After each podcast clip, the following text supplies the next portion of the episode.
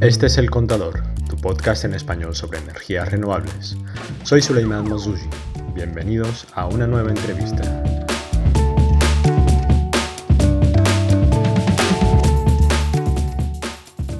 Cuando empecé a trabajar en fotovoltaica en 2016, el sector del autoconsumo fotovoltaico era un espacio creciente, pero con muchas limitaciones legales, como el famoso impuesto al sol. Han pasado muchos cambios desde entonces, y queda mucho por hacer todavía. Para hablar sobre estos temas he invitado a un emprendedor, hijo de emprendedores, ingeniero ambiental y de la energía, que con 25 años fundó su proyecto empresarial. Me refiero a Pablo Sánchez, CEO de Santropy, empresa que provee una plataforma digital para generar ofertas tecnocomerciales de una manera amena y rápida.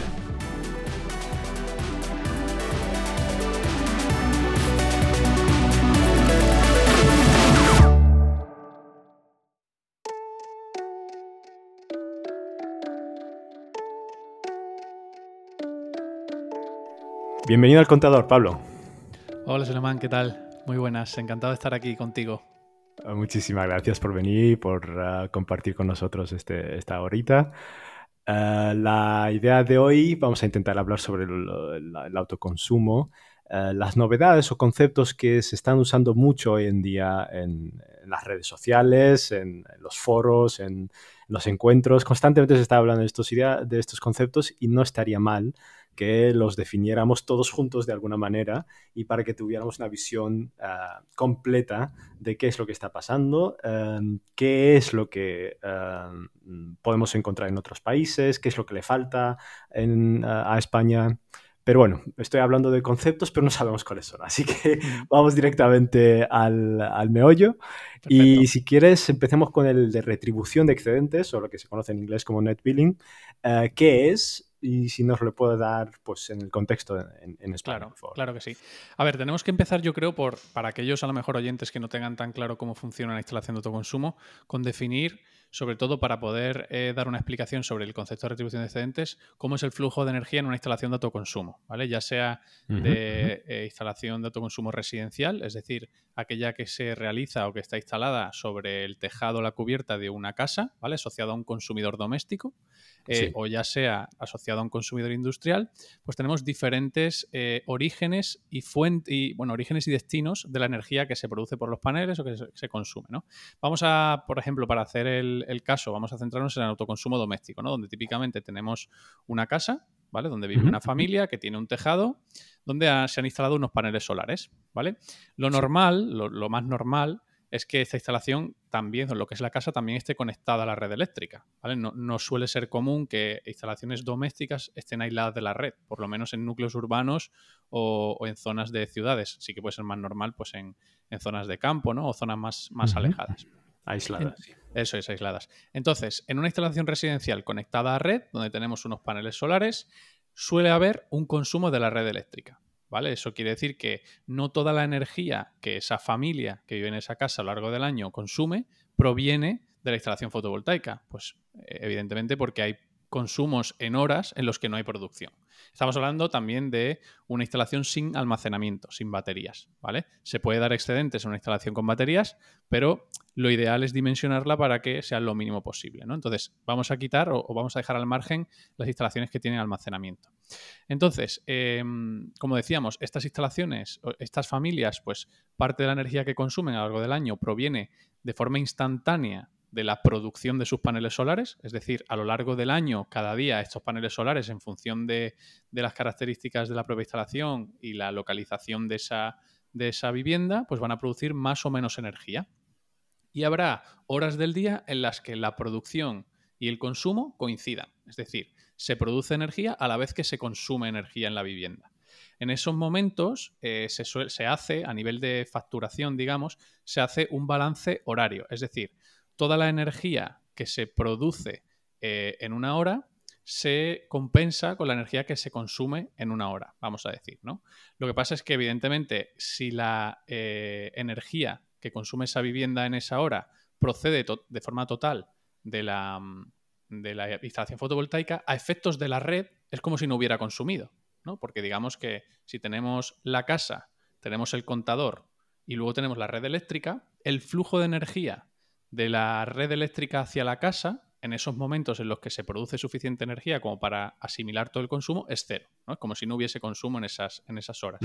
Claro. Hay una, digamos que la energía generada de la fotovoltaica tiene una prioridad de consumo local antes de ser eh, cedida a la red. Eso es. ¿Por qué? Porque la estación fotovoltaica es lo que está donde, o como se conoce como aguas abajo, ¿no? Está por debajo del contador con, con respecto a la red eléctrica. ¿Vale? Eh, sin embargo, en cada hora se pueden dar otras dos situaciones, ¿no? Teníamos esta situación base en la que se consume, eh, perdón, se produce todo lo que se consume, pero tenemos dos situaciones más. Una es en la que se produce más energía que la que se consume, ¿vale? Es decir, la producción fotovoltaica, la instalación fotovoltaica en una hora concreta, pues está produciendo más energía que la que la casa es capaz de consumir en esa, en esa hora. Y luego tenemos el caso contrario, que es que la casa está consumiendo más energía que la que los paneles solares son capaces de producir. ¿Vale? Entonces, esas dos mm. situaciones tienen una implicación a nivel de facturación eléctrica porque la casa, en ambos casos, está interactuando eh, con la red eléctrica, está intercambiándose energía con la red eléctrica, ya sea demandando energía de la red eléctrica o inyectando energía a la red eléctrica, que es este mm. concepto de excedente, ¿no? Entonces, mm, en el segundo caso, en el que no hay suficiente producción como para cumplir el consumo, lo que ocurre es que hay una parte de la energía que consume esa vivienda que tiene que comprar, entre comillas, de la red eléctrica. Entonces hay facturación de energía. Pues parte de la energía que se consume en esa hora hay que pagarla, ¿no? Porque no viene de los paneles solares. Y el otro caso es cuando nos sobra energía, vamos a decir, ¿no? Hay más energía producida en esa hora que la consumida por la casa en esa hora. ¿Qué se hace con esa energía? Pues como hemos dicho, no tenemos almacenamiento físico y entonces lo que se hace con esa energía es verterla a la red eléctrica. ¿vale? Hay una transferencia de energía desde la instalación que está dentro de la casa y la red eléctrica conectada a la casa, ¿no? Y eso es lo que se conoce como excedente. Por dar una, una definición ¿no? más concreta, pues es toda la energía que una instalación fotovoltaica produce y que la instalación de consumo, el punto de consumo asociado a esa instalación no es capaz de consumir de forma instantánea. Entonces lo que ocurre es que se va a la red. Vale. Entonces, eh, eso es lo que ocurre, digamos, de forma física, ¿no? Pues los electrones, vamos a decir, fluyen desde la instalación fotovoltaica hacia la red eléctrica. Pero claro, a nivel de facturación, ¿qué ocurre? Eh, tú como consumidor y propietario de esa instalación, eh, regalas esa energía a la red eléctrica, se la regalas al vecino que también está conectado y que no tiene paneles solares. Eh, ¿Cómo funciona eso? ¿no? Pues precisamente ese concepto de, de, retribución de excedentes lo que nos dice es que cuando tú viertes energía de tu instalación a la red eléctrica, a ti se te va a compensar o se te va a retribuir por ello. ¿Vale? Mm. Em, la retribución de excedentes existen diferentes modelos, ¿vale? Tenemos el modelo que tenemos aquí en España, que es el net billing, que es del que estábamos hablando, en el cual la retribución eh, se realiza en base a una serie de criterios que ahora explicaremos, y luego tenemos otro modelo de retribución que es el net metering, ¿vale? O balance neto. Ese modelo de retribución que no es, no es el que tenemos en España, sino que está en nuestros países y que luego más adelante, si, te, si quieres, podemos profundizar un poquito en, este y cuáles son las diferencias con, eh, con el de net billing, ¿no? Hmm. Bueno, realmente has, has, mencionado un cierto balance, pero a nivel como horario, ¿no? Has dicho Eso es. que la medida que te hace al final, eh, lo que le importa es lo que has hecho durante toda esa hora, el, el, el balance, digamos, de esa hora, ¿no? Pero sí, hablaremos desde luego sobre las otras alternativas que, que hay. Es, eso es. Entonces, ahora estamos en el momento en el que ya sabemos lo que es el excedente de la energía, de energía eléctrica producida por nuestros paneles solares, y bueno, pues hemos introducido que algo ocurre a nivel de facturación, a nivel económico, ¿no? El dinero, mm, con mm. esa energía.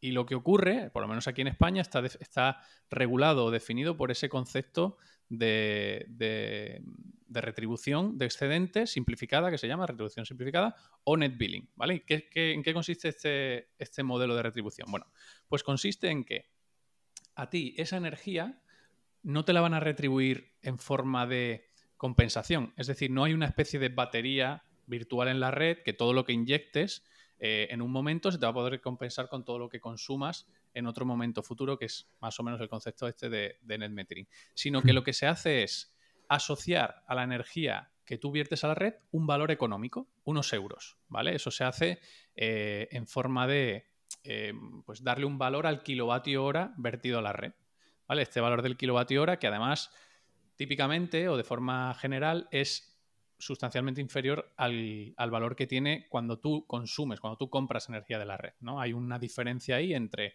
cuánto, a cuánto te pagan vamos a decir, entre comillas, la energía que viertes, que generas y viertes, y a cuánto la compras. ¿Vale? ¿Puedes dar una estimación para, por ejemplo, en casos de domésticos de cuánto kilovatio hora es el, otro kilovatio hora, el decir, sí, por dado? Mira, a ver, el precio medio de compra a día de hoy, que estamos con unos precios altísimos, puede estar perfectamente entre 0, o sea, 35 céntimos el kilovatio hora y hasta 50 o 60 los puedes llegar a ver, ¿no? En los peores mm, casos. Mm.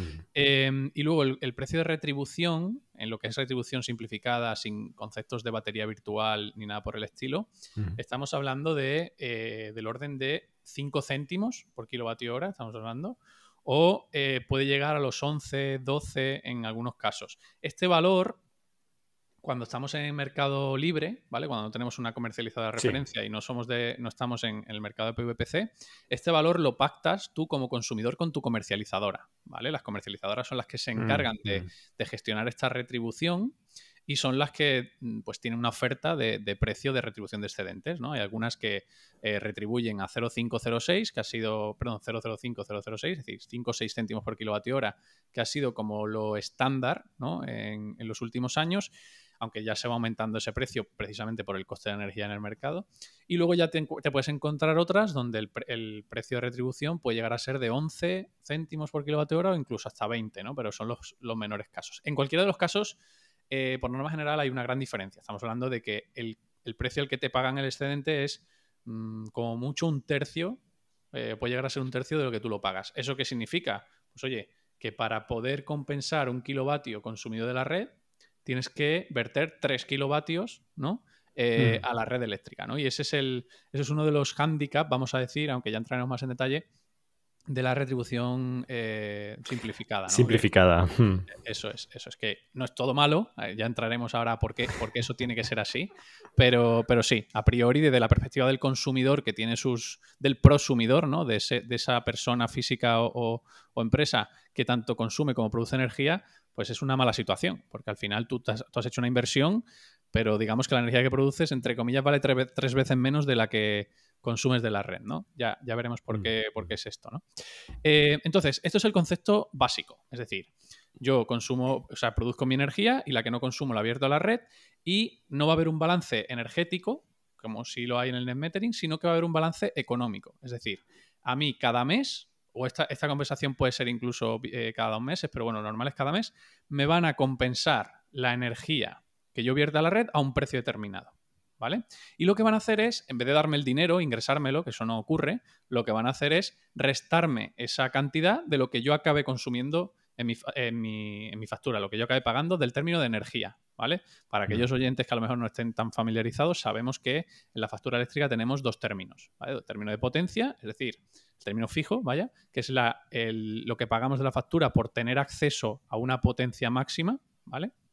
Y luego tenemos el término variable o el término de energía, que es lo que pagamos por cada kilovatio hora, ¿vale? Pues entonces, en este modelo de, compensación simplificada, lo que va a hacer la comercializadora es restarle a lo que a final de mes yo tenga que pagar del término de energía lo que vale el excedente que he vertido a la red, ¿no? Si ponemos un ejemplo en números para simplificarlo, ¿no? Imaginemos que yo tengo mi instalación fotovoltaica, eh, antes de instalarla pagaba 150 euros al mes de, energía, pues tengo una casa grande con climatización eléctrica además, me instalo casa. Eh, sí, sí, una buena casa. me instalo los paneles solares y al mes siguiente paso a pagar 50 euros. Es decir, hay 100 euros en valor de energía que yo he sido capaz de consumir de mis paneles solares. Mm, ¿Vale? Mm. Pero hay ciertas horas del día en las que pues, he tenido que verter energía, porque toda la, energía que, vierten, que generan mis paneles no he sido capaz de consumirla. Pues entonces he vertido un total de, vamos a poner, yo qué sé, 50 eh, kilovatios hora. ¿Vale? 50 kilovatios hora. Ahora, si asumimos que nos van a pagar el excedente porque hemos pactado con nuestra comercializadora a 10 céntimos, estamos hablando de 5 euros, ¿no? Hay 5 mm. euros en valor de, económico de energía que yo he vertido a la red.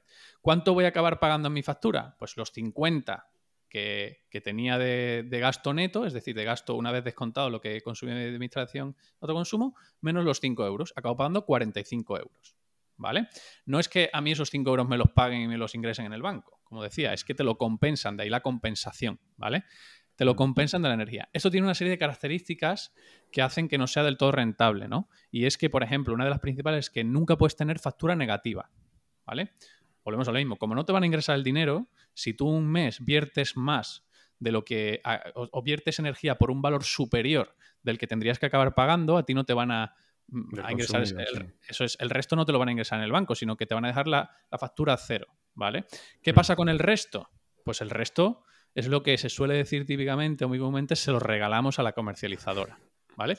A ver, a todos los efectos es así, ¿vale? Se está vertiendo a la red eh, y en cierto modo se está regalando a la comercializadora porque la comercializadora luego esa energía se la va a vender a otro cliente, ¿vale? Y lo que va a hacer es dejar de comprarla al mercado porque ya la estás generando de más tú, ¿vale? Ese es un concepto un poco complejo de comercialización de, energía, pero a todos los efectos es verdad que se regala, ¿no? Por eso están empezando a surgir otras alternativas, eh, más que alternativas, yo diría modelos de económicos, que al final son estrategias comerciales que ejecutan las comercializadoras, Em, en, Claro, eso, en torno a este concepto de, a este modelo de retribución. ¿Vale? Entonces, si hmm. quieres, podemos hacer, eh, podemos definir lo que es el balance neto y qué diferencia hay. Y ahora entramos a cómo estos modelos nuevos de, batería virtual eh, intentan simular, ¿no? Dentro de lo que, de lo que cabe, este, este mm. modelo. Sí, pero antes de entrar, eh, ¿podríamos primero aclarar si hay algunas limitaciones técnicas, algunos requerimientos que se añaden para poder tener una retribución de excedentes eh, simplificado? Sí, sí, claro. A ver, eh, realmente a nivel de requerimientos, a nivel legal, pues lo que tienes que hacer es dar de alta tu instalación, ¿vale? En industria, cuando eso lo suele hacer el instalador, ¿vale? O una empresa que trabaje con ellos, y luego tienes que notificar, cuando digo tienes, eh, no es el propietario de la instalación, no es la persona que tiene su casa paneles, hablamos de la empresa instaladora. Tiene que notificar tanto a la distribuidora como a la comercializadora, aunque en algunos casos también se puede tramitar a través de la comercializadora o es la distribuidora la que luego notifica, que estás generando energía. ¿no? Porque mm. cuando generas energía, como hay, como habíamos dicho, hay un flujo bidireccional de energía desde la, desde la instalación, es decir, la casa, a la red eléctrica, en algunos casos hay que sustituir el contador por un contador bidireccional. ¿vale? Que es aquel que es capaz de medir tanto la energía que eh, sale de la red como la, energía que entra a la red desde, tu casa, ¿no? Mm. Entonces... ¿En España todavía existen eh, estos contadores que no están instalados? Yo creí que todos los inteligentes que se habían instalado ya permitían eh, realizar la, medida bidireccional teóricamente, teóricamente hay una penetración muy alta. No sé exactamente, pero creo que era como del 98-99%. Pero bueno, sí que es verdad que tienes que notificar por si acaso hubiera que hacer esta instalación. Entonces, en el momento en el que notificas, eh, entonces la distribuidora ya te da de alta como una instalación de autoconsumo y es capaz de medir ese flujo de energía y hacer esas compensaciones que luego le manda a la comercializadora y que la comercializadora te va a repercutir en la en la factura de electricidad. ¿no? Eso sería a nivel de procedimiento administrativo. Además, estos son unos procedimientos que se está intentando agilizar, pero pueden llegar a tardar en función de la distribuidora y de la, de la comunidad autónoma, pueden llegar a tardar meses. Yo he visto casos de ah, instalaciones de autoconsumo que llevan 3, 4 meses conectadas a la red. Eh, muchas veces lo que tiene que hacer el propietario es solicitar eh, vertido cero, ¿vale? Que eso es a través de un dispositivo que lo que hace es conectarse con el inversor y corta la producción fotovoltaica. Y ahí lo que estamos haciendo es desperdiciar la energía, literalmente, porque no la estamos produciendo, los paneles dejan de producir. Además, el otro día veía una noticia, no recuerdo exactamente la cifra de, de, la comunidad valenciana. Sí, del orden de mm, mm. gigavatios hora que no se están produciendo porque como no están las instalaciones eh, correctamente legalizadas, se tienen que cortar la, inyección a red y entonces esa energía pues se pierde, ¿no? Entonces, bueno, eso yo creo que es uno de los retos también que tiene la administración pública eh, para agilizar estos procesos que sean lo más rápido y lo más transparentes posible para que, para que no pasen estas cosas, ¿no? Pues sí, pues sí. Eso es. Vale, entonces, eso digamos que el proceso administrativo. Y luego tenemos eh, requisitos técnicos, como decías tú, que es eh, hasta 100 kilovatios de potencia instalada si no recuerdo mm, mal. Eh, para, hacer, para cogerte la compensación simplificada es hasta 100 kilovatios de potencia instalada. Por encima de 100 kilovatios, si no me equivoco, eh, ya tendrías que darte de alta como, como generador, como productor de energía, y entonces ya sería otro proceso totalmente diferente en el que te retribuyen la energía a precio de mercado, en función de la hora, etcétera, etcétera. ¿no? son, son aspectos un poco diferentes. Pero a nivel de consumidor eh, doméstico y comercial, eh, sería hasta 100 kilovatios. La potencia instalada no está limitada por la potencia contratada, como eran en tiempos de Rajoy, ¿no? Claro, ya no. Eso lo quitaron, mm. efectivamente lo quitaron. Antes sí que tenías una limitación para cogerte la compensación de que la potencia instalada tuviera que ser eh, igual o inferior a la, a la potencia máxima contratada y ahora ya no, ya no es el caso. Entonces eso da bastante flexibilidad también. Porque además... aleluya. Sí, sí, sí, sí, sí desde, luego. Al final son pasitos, todavía queda mucho por hacer también, pero son pasitos que va dando la legislación. Bueno, nosotros tenemos la suerte o la desgracia de que el, el sistema regulatorio que tenemos en España pues tarda en aplicar esta no es muy dinámico tarda en aplicar estas medidas eh, pero bueno se va avanzando se va avanzando vale Sí, sí, sí. Em, vale, ahora si quieres podemos pasar ya a hablar del balance neto, net metering. eso es. Y que como concepto, si puedes dar primero una descripción de la diferencia que podemos tener eh, del net metering respecto al net billing. Eso es. Pues vale, net metering ya lo he introducido un poquito antes, pero básicamente es un modelo en el que en vez de haber una compensación de carácter económico, ¿vale? Como es en el, el net billing, en el que a la energía que vierte se le asocia un valor, en dinero, lo que hay es un, balance energético, puro y duro. Es decir, eh, tú vas a tener una especie de batería virtual, a todos los efectos, una bolsa donde todos los kilovatios hora que viertas a la red eléctrica se van a ir acumulando, se van a ir acumulando y en eh, situaciones u horas futuras en las que tú tengas que eh, consumir energía de la red, vas a poder compensarlos. Y es uno a uno, es uno a uno. Fíjate que dónde está la diferencia de rentabilidad, ¿no? Siendo la, relación 1 eh, a 3 ¿no? en, el, en, el, net billing, es decir, para compensar lo consumido de la red, un, kilovatio hora consumido de la red, teníamos que verter 3 de media, ¿no? Pues ahora con el, balance neto estamos hablando de que es 1 a 1. Cada kilovatio hora que consumimos de la red lo podemos compensar con un kilovatio, ¿no?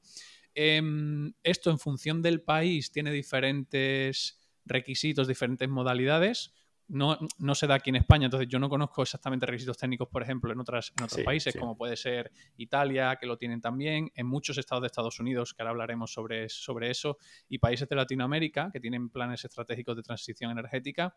Em, lo que sí varía, por ejemplo, es el periodo temporal en el cual puedes consumir, ¿no? Hay países en los que se puede hacer solo mensualmente, países en los que se puede hacer dentro de 6 o 12 meses, o incluso países como Perú en los que puedes llegar a 24 meses, ¿no? Que está muy bien. Ah. Claro, sí, sí, efectivamente. Entonces, ¿esto qué hace? Pues que la rentabilidad de las instalaciones de autoconsumo se dispare totalmente, ¿no? Porque al final lo que haces es que eh, dimensionas la instalación, o el profesional que te la vaya a instalar, dimensiona la instalación para poder generar toda la energía que consumes a lo largo del año y al final tu factura es prácticamente cero, ¿no? Con ciertas variaciones, pero es prácticamente cero. Es verdad. Pues sí. Eso lo que provoca es que la potencia instalada sea mayor. Entonces el, coste, el upfront, ¿no? Digamos, el coste de instalar, pues es, superior porque donde aquí en España para maximizar la rentabilidad instalarían 6, en otro país con net metering para maximizar la rentabilidad instalarían 11, ¿no? Y entonces casi te duplica el precio de la instalación. Pero a nivel de rentabilidad es, es muchísimo más rentable. Entonces, la amortización es mucho más rápida. Claro. Y entonces entraremos ahora a la pregunta, ¿no? Que siempre se hace. Si es tan rentable, porque estos políticos que. Efectivamente, porque estos políticos que tenemos. Eh, si se está haciendo en Estados Unidos, se está haciendo en Italia, se está haciendo en, en Latinoamérica, porque aquí no se hace. Vale. Pues ahí entramos a un concepto que se llama transferencia de costes o cost shifting, ¿no? Que es lo que ocurre en estos sitios en los que, en estos mercados en los que se da el balance neto. Y básicamente eh, consiste en que cuando tú pagas energía, cuando tú pagas tu factura, habíamos dicho que hay unos, un término fijo y un término variable, ¿vale? De todo el precio de tu factura hay una pequeña parte que va derivada o destinada a mantener la red eléctrica, ¿vale? A que el operador del sistema y el operador de la red sean capaces de mejorar la infraestructura, mantenerla y operarla. Eso tiene unos costes y eso lo pagamos todos con nuestra factura de la luz. ¿Vale? ¿Qué pasa? Que en un modelo de, net metering en el que la energía que se consume de la red y la energía que se vierte a la red tienen exactamente el mismo coste, cuando nosotros vertemos energía a la red, estamos usando la red. Pero como estamos compensando eh, al mismo precio la energía que consumimos de la red, no estamos pagando el uso de la red de ese kilovatio hora. ¿no? Entonces, ¿eso qué, significa? Pues eh, significa que alguien tiene que pagarlo. Porque la red no va a costar menos porque tú produzcas más. Al revés, la red va a costar más porque hay más energía que circula por ella. ¿vale? Entonces, si la red no va a costar menos y tú estás pagando menos, estás soportando menos el coste de la red, alguien lo tiene que pagar. ¿Quién lo acaba pagando? Pues los consumidores que no tienen la suerte de poder producir su propia energía. ¿No? Porque al final el, coste de mantener la red se va a repartir entre todos los kilovatios horas que se facturen. Si se facturan, si a ti te facturan menos porque eres capaz de producir y encima viertes, pues los consumidores que no son capaces de producir van a pagar más de cada de su kilovatio hora. Pero eh, ese ese, ese, mantenimiento, ese coste de la, de la, estructura de la red no está cubierto por la potencia, o sea, el, término fijo, el término de potencia. No todo, no todo. Hay parte del, mm. de, de, ese, de, ese, mantenimiento que va al término fijo, pero hay otra parte que va también al término variable, que son los peajes de acceso. Entonces, esos, esos peajes de acceso hacen que se vaya aumentando el precio de la, del kilovatio hora. ¿Vale? Cuando nosotros vemos el precio en el mercado, que además a mí me hace mucha gracia porque en los medios sale mucho el, mercado, el precio de la energía ha superado los no sé cuántos megavatios hora, tal. Claro, ese precio es el precio de venta de mercado, ¿vale? Mm. Pues ese megavatio hora parte de, la diferencia entre lo que vale la energía en el mercado y lo que te acaba costando a ti en la factura, ahí hay unos términos donde uno de ellos es los peajes de acceso y los mantenimientos de la red, ¿no? Mm, Entonces, que se suma encima. Eso es, sí, sí, sí, mm. claro, evidentemente. ¿no? Entonces, em, claro, por eso, por eso lo, llaman transferencia de costes, porque el coste de mantener la red se, está transfiriendo desde los consumidores que dejan de consumir energía de la red y que encima vierten hacia los consumidores que no pueden hacerlo. Y entonces eso al final acaba generando una desventaja. Esta circunstancia es la que, por ejemplo, en Estados Unidos está haciendo que muchos estados estén considerando, incluso algunos de ellos, eliminar el, el net metering, ¿vale? Porque en su día se estableció en Estados Unidos porque era una medida que incentiva mucho a la instalación, evidentemente, como habíamos dicho, porque multiplica por tres, vamos a hacer un número gordo, pero puede llegar a multiplicar por tres la rentabilidad con respecto al net, metering, al net billing, mm, perdón. Mm. Pero se está viendo que no está siendo justo para los consumidores y tampoco está siendo sostenible para la red, porque también hay menos ingresos en cuanto a, a facturación de energía, ¿no?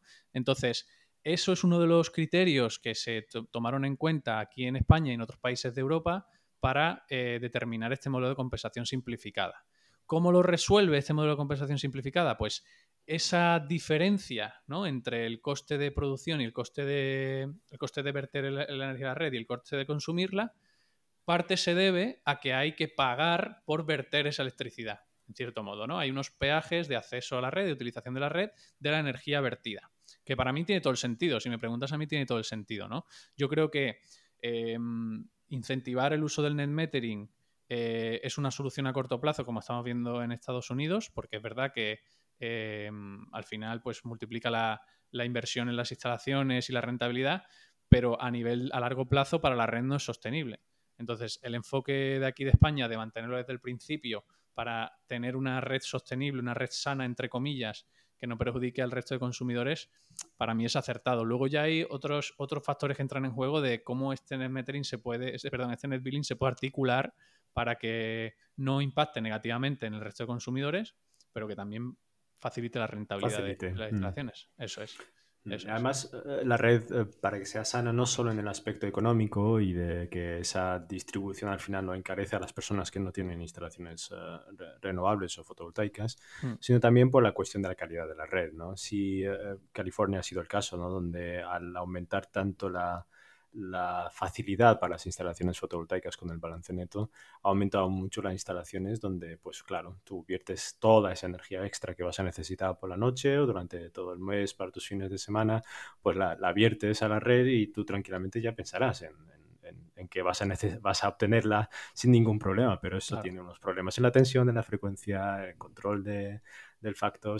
entonces, mm, sí, creo que esa parte tecnológica también era importante tenerla en cuenta y sí, creo que España ha hecho bien al hacer el cambio de, estar muy atrás con la legislación antigua mm. en el periodo de Rajoy a este salto. Yo, yo creo que lo hicieron, lo hicieron bien. Hay todavía mejoras que, como tú dices, especialmente en cómo poder aumentar la rentabilidad de estas instalaciones sin perjudicar a, los demás. Estoy muy de acuerdo. Eso es.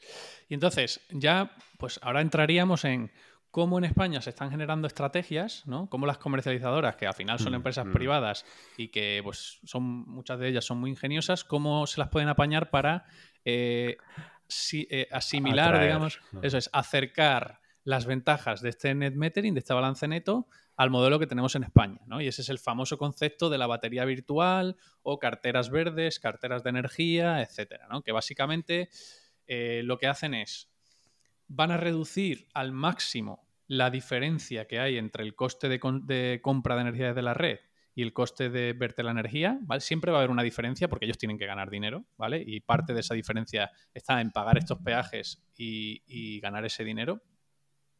Pero lo, reducen al máximo, ¿vale? ¿Qué pasa? Que eh, a pesar de llamarse batería virtual, aunque el término realmente, el término más, más adecuado es cartera, verde, ¿no? O cartera de energía, eh, claro, ellos no te pueden hacer una compensación por kilovatios hora. Por eso no puede ser una, batería virtual, ¿no? Entonces lo que hacen es, oye, pues cada kilovatio hora que tú viertas a la red yo te lo voy a pagar muy parecido a lo que te costaría para que te beneficies más, ¿vale?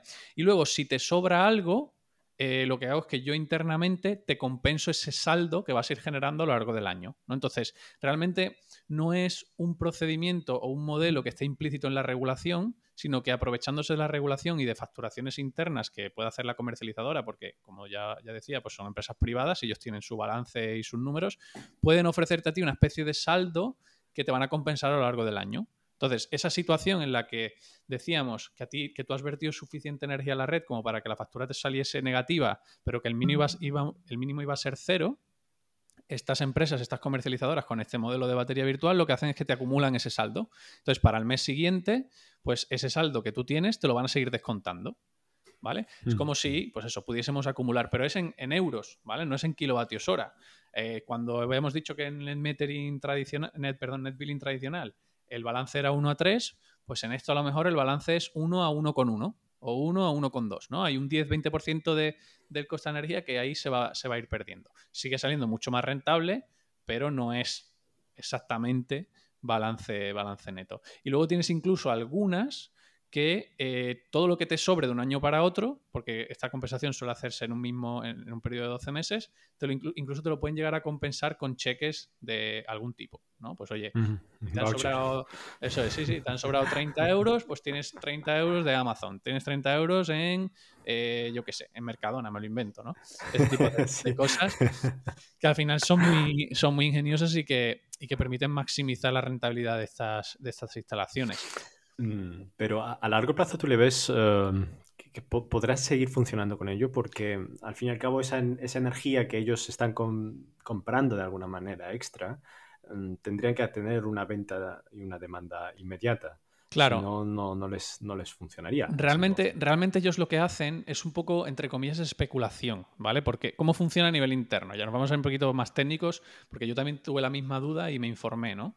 Em, al final, las comercializadoras compran una cantidad de energía de un día para el siguiente, ¿vale? Y luego los consumidores que están en su cartera, es decir, sus clientes, consumen una energía ese día siguiente. La diferencia entre lo que ellos han comprado y lo que han consumido realmente sus, sus clientes, a ellos les repercute negativamente, bueno, o positivamente, en función de cómo esté la red. No vamos a entrar en mm. ese tema. Pero bueno, básicamente la, comercializadora que ofrece estos servicios de batería virtual lo que dice es, oye, si yo al día compro 5.000, ¿vale? Vamos a reducirlo al, máximo. Compro 5.000 y sé que todos mis clientes que tienen batería virtual en, conjunto van a verter 500, eh, pues yo en vez de comprar 5.000, compro 4.500. Mm. ¿Vale? Mm. Entonces, esos 500 que no he comprado, pero que mis clientes van a consumir, ¿vale? Eh, pues básicamente lo están trasladando, entre comillas, lo están vendiendo desde un prosumidor, desde una, uno de sus clientes que vierte energía a la red, hacia uno de ellos que consume, ¿no? Entonces, al final se trata de eso. Ellos no es que estén vendiendo la energía que tú viertes a la red, es que dejan de comprarla el día anterior, ¿no? Y así es como ellos, ellos funcionan internamente. Ahora, ¿Esto tiene, tiene más o menos futuro? Pues yo creo que hay dos riesgos, ¿vale? Uno de ellos es que la normativa cambie y entonces estos modelos, por lo que sea, sabe Dios lo que nos puede parar el futuro, eh, dejen de tener sentido económico o sentido legal. Eso no lo sabemos. Es cierto. Y es esa incertidumbre. Y luego tenemos otra que es eh, que los precios de la energía bajen drásticamente. ¿Vale? Entonces, ahora, aunque el margen que ellos tienen entre compra y venta de excedente eh, es bajo, es todavía muy alto porque hay muchísima diferencia, o sea, los precios de energía son muy altos, ¿vale? Entonces ellos se pueden permitir jugar con eso. En el momento en, el, que el precio de la energía baje mucho, que no sabemos si eso ocurrirá, yo ahí tengo eh, ¿Tus dudas? Sí, tengo mis dudas. Si quieres, ahora hablamos un poco de eso, que es una cuestión más filosófica personal, pero podemos hablar de eso también. Em, si el precio de energía baja mucho a, a, 12 céntimos el kilovatio hora, como estaba antes de la pandemia, 12, 16, mm, mm. ya, no, ya no es tan rentable para ellos. ¿no? Porque ya no pueden jugar con esos márgenes, entonces su fee, ¿no? Su, su, margen de comercialización es mínimo y ya el volumen que tendrían que vender sería pues tres veces más de lo que es ahora, porque estaríamos hablando de precios más bajos, ¿no? Entonces. Si no sería muy peligroso para ellos, sí. Em, yo personalmente creo que sí que tienen, que pueden llegar a tener en, en estos casos fecha de caducidad, pero que eso nos lo va a decir el, el tiempo y el mercado. Pues sí, además hay una pregunta al final de, predicciones, así que no, no, vas a, no vas a huir de esa. Pues muchísimas gracias. Nos quedan más todavía otras tendencias, pero claro, para limitarlo en el tiempo, eh, quizás podemos hacerlas en, en, otro momento. Es que me apetece mucho también poder hablar sobre lo que tú haces, porque esto es tu conocimiento y porque estás tan metido en el sector que tienes estos conocimientos, pero al fin y al cabo eh, tú has fundado Santropy y, me apetece también que tengamos un ratito que hablemos eh, sobre, sobre, esta, sobre tu empresa. Puedes hablar sobre la plataforma un poquito, introducirnos para que la gente que no conozca la, sepa. Vale, pues a ver, en Santropy lo que hacemos es eh, democratizar la digitalización de empresas de autoconsumo. ¿Vale? Esto que es un concepto muy abstracto, viene de una misión superior que es eh, pues, acelerar la transición energética mediante el despliegue de energías renovables de la forma en la que el equipo de Santropy mejor sabemos, que es hacer software, hacer herramientas que faciliten, ¿no? Entonces, eh, ¿por qué hablamos de democratizar? Pues hablamos de democratizar porque nosotros estamos viendo y hemos identificado que en las empresas de energía solar, que cada vez hay más, porque el mercado está creciendo mucho, eh, hay un crecimiento exponencial, precios de energía, crisis energética, etcétera, hay un gap muy grande entre las herramientas digitales con las que cuentan los grandes actores y las herramientas digitales que, con las que cuentan las pequeñas y medianas empresas de energía solar, como pueden ser instaladores locales o empresas un poquito más pequeñas que los grandes monstruos que todos conocemos, ¿no? Eh, comercializadoras y, pues, yo qué sé, empresas tipo Powen o Tobo, estas que son multinacionales mm, mm, incluso, mm. Eh, que tienen cientos de miles de euros para invertir en herramientas digitales que cada vez son más importantes, ¿vale? Yo no sé los, oyentes o tú, pero eh, yo cada vez me encuentro más anuncios de paneles solares en redes sociales.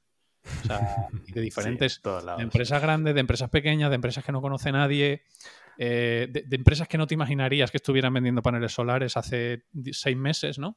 Entonces, y, a veces no son paneles, son placas. Efectivamente, el, placa, placa, placa, ¿no? Sí, sí, sí. Em, entonces, claro, las herramientas digitales son muy importantes y cada vez lo van a ser más porque la pandemia también ha hecho que nuestros hábitos de consumo y de compra cambien mucho, eh, la forma en la que nos comunicamos con el cliente, ¿no? Entonces, eh, un poco el proyecto de Santropy nace desde, esa misión, de decir, oye, ¿por qué estos pequeños y medianos instaladores, que además nosotros pensamos que son el motor de la transición energética, porque al final la energía solar al consumidor, sobre todo doméstico, le da miedo a mucho, porque al final es una tecnología que no conoce, una inversión grande, entre comillas, con unos retornos a 15, 20 años, entonces eso asusta. Eh, ¿Dónde se refugian los, consumidores domésticos y las personas como tú y como yo que podamos querer instalar? Pues sobre todo en la confianza y la honestidad. Y lo que está pasando es, por, por, desgracia, las grandes empresas, sobre todo comercializadoras tradicionales, no transmiten o están dejando de transmitir esta confianza y esta transparencia. ¿no? Entonces, ahí nosotros pensamos que el pequeño instalador pues, es el que puede apoyar eh, a esta transición, estando cerca del consumidor, estando accesible, estando siendo muy transparente, ¿no? Que al final haya una cara reconocible y un teléfono al que puedas llamar, un email que te puedan contestar cuando tengas un problema o una duda con tu instalación. Eso es muy importante. Mm. Entonces, partiendo de esa base de democratizar, nosotros en Santropy lo que hacemos es desarrollar una plataforma de software, una plataforma web, con la cual el instalador va a poder trabajar de forma más digital, instalador o cualquier empresa de autoconsumo, ¿vale? Porque estamos viendo tendencias de que ya no son solo eh, instaladores tradicionales, es decir, empresas que se suben al tejado a poner paneles solares, sino que hay muchos perfiles profesionales que se están sumando al negocio del autoconsumo, porque es un negocio con barreras de entrada relativamente bajas, pero que tenga las mm. herramientas para, como decía, comunicarse digitalmente con su cliente, comunicarse digitalmente internamente, tener eh, control sobre lo que ocurre en su negocio y sobre la comunicación con el cliente. Y luego, uno de nuestros principales objetivos es facilitar el proceso del análisis de las instalaciones de autoconsumo. ¿Vale? O sea, hay un concepto muy extendido en el sector que es el estudio de autoconsumo. Cuando tú como instalador entras a la web de cualquier comercializadora, cualquier empresa grande, lo primero que te piden es, oye, dime dónde vives, dime cómo te llamas y dime cuánto gastas en energía. Y lo que voy a hacer es mandarte un análisis de eh, cuál es la viabilidad técnica, económica y la rentabilidad de la instalación que yo creo que mejor te viene. ¿no? Ese es el mm, estudio de mm. autoconsumo, que además eso se suele materializar en forma de un PDF o una visualización web que se suele trasladar vía email o vía enlace de acceso o lo que sea. ¿no? Entonces, eh, nosotros vimos que las grandes empresas que han invertido dinero en este tipo de en, herramientas que facilitan este tipo de análisis, pues eh, estaban en ventaja con respecto a los pequeños, que no se lo podían permitir, los pequeños o medianos instaladores. Entonces, lo que hemos desarrollado es una herramienta súper intuitiva o, por nosotros intentamos que sea lo más intuitiva de utilizar, asequible, ¿vale? Que, esté al alcance de, cualquiera. Em, que facilite en cuestión de 10-15 minutos realizar un estudio de autoconsumo que además sea preciso y realista, ¿vale? Esto es muy importante. ¿Por qué? Porque eh, hay ciertas empresas que no dedican tanto esfuerzo a que, este, a que, este, estudio sea realista, ¿vale? Que realmente determine unas expectativas eh, reales de lo que es el ahorro vinculado a una instalación de autoconsumo y eso tiene un impacto negativo eh, en dos aspectos. Tiene un impacto negativo a corto plazo en tu imagen como empresa, porque eh, si tú haces un análisis muy somero o poco exhaustivo y garantizas o, fijas una expectativa de ahorro mensual que luego es imposible que se cumpla, vas a tener quejas de tu cliente, ¿vale? Y eso a día de hoy, como te pongo una reseña mala en Google, pues estás un poco fastidiado, ¿no? Pero luego, y esto es lo que más nos preocupa a nosotros, es que hay una, un impacto negativo sobre la transición energética, porque eh, al final lo que se genera es frustración. ¿no? Cuando tú te dicen, no, es que vas a ahorrar 300 euros al mes en tu factura de electricidad porque vas a autoconsumir el 85% de tu factura, ¿vale? Que es prácticamente imposible en, en una casa. Em, y claro, recibes la primera factura y ves que has ahorrado 50 euros y echas las cuentas. Y dices, ostras, es que lo que me habían dicho que amortizaba en 10 años no lo amortizo ni en 30, ¿sabes? Eh, ¿Y eso qué causa? Pues discursos del tipo, no es que me han engañado, es que la fotovoltaica es una estafa, es que solo quieren llevarse mi dinero. Y eso tiene un impacto negativo en la transición energética, en el despliegue de la, energía solar. Mm. Eso es. Entonces, nosotros, ¿por qué luchamos? Luchamos porque cualquier empresa, por pequeña que sea, tenga las herramientas para hacer rápido, eh, fácil y bien un análisis de autoconsumo que sea lo más realista posible. ¿vale? Para ello, pues hemos desarrollado una serie de tecnología que te permite ser lo más preciso posible incluso sin tener toda la información necesaria, ¿no? Pues a través de una serie de algoritmos y de cálculos que te facilitan ese proceso. Y eso, con eso conseguimos que el instalador pues, pueda hacer en, el tiempo en el que hacía un presupuesto, un estudio utilizando herramientas tradicionales tipo Excel, eh, puede hacer cinco estudios y los puede hacer con el mismo personal. Entonces pueda responder a la demanda, que hay muchísima hora, y pueda ofrecer eh, pues, estudios de autoconsumo de calidad y de confiabilidad. Y eso es básicamente lo que hacemos en Santropia a día de hoy. Bueno, bonito y barato, lo que más me gusta. Eso es, eso es, sí, sí, correcto.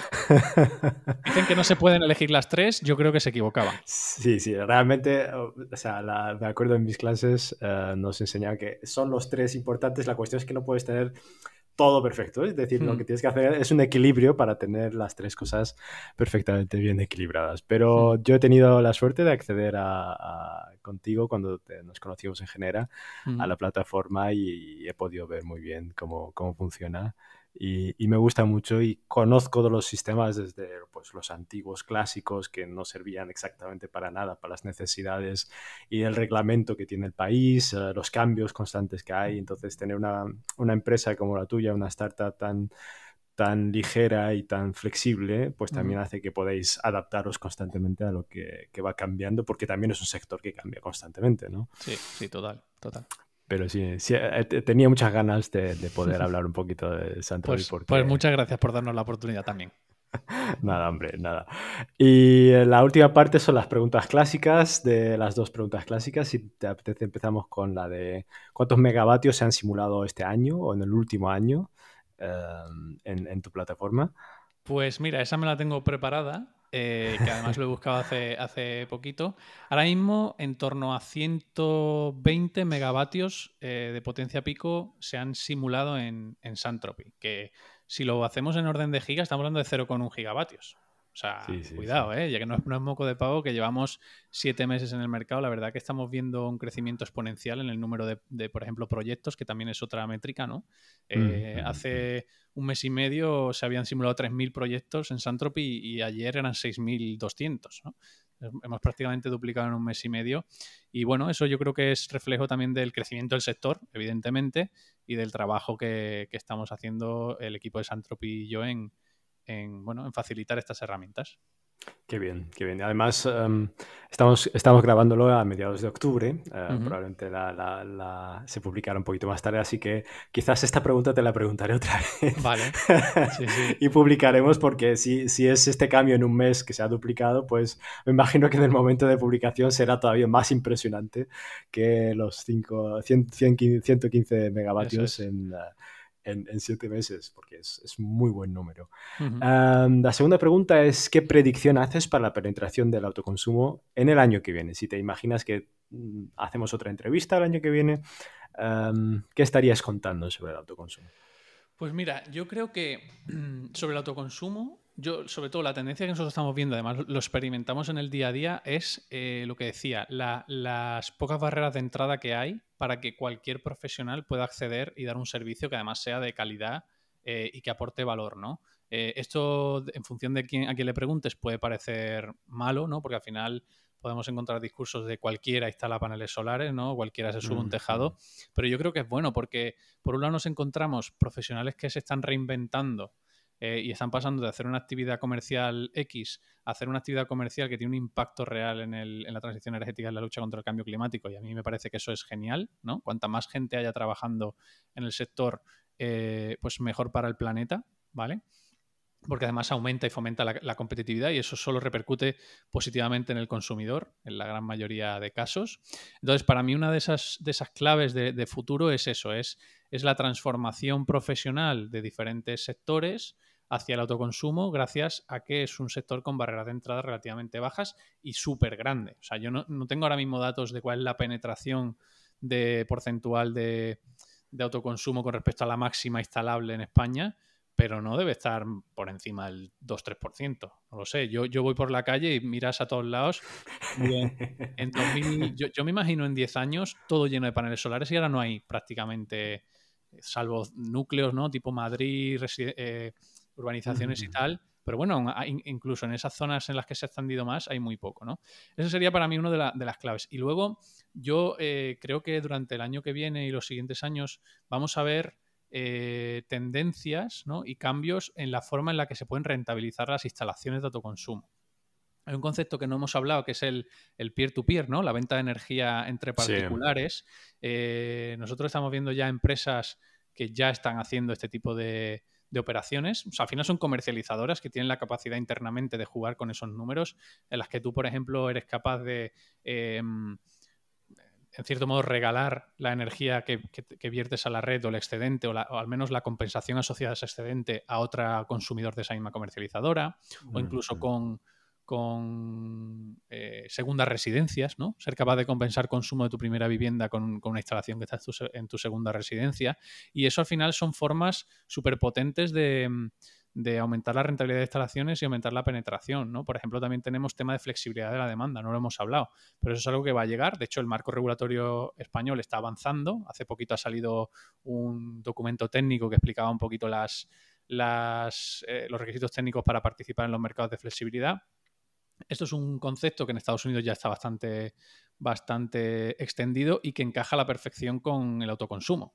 Al final, eh, tú como prosumidor, como propietario de una instalación, ser capaz de participar en la flexibilidad de la red, en que la red esté en un estado estable en todo momento y que a cambio se te retribuya por ello, eh, es otra forma más de, de, mm, rentabilizar tu mm. instalación de autoconsumo. Entonces, yo, por, por, tampoco extenderme mucho más, pero te diría que la transformación profesional, ¿no? La, la llegada de muchos nuevos profesionales al sector de autoconsumo y luego eh, la, transformación digital en modos de retribuir tu, o sea, de, mm, rentabilizar tu instalación de, autoconsumo. Pues sí, es, cierto que se nos han quedado otras tendencias en, en, la cartera, pero tengo ganas de que podamos repetirlo si te ha gustado la experiencia y hablar, hablar más extendido sobre los otros porque son muy interesantes y, tienen, tienen una flexibilidad que puede tener más futuro desde mi punto de vista que el tema de baterías virtuales o carteras. Pero, pero sí, iremos viendo. Muchísimas gracias.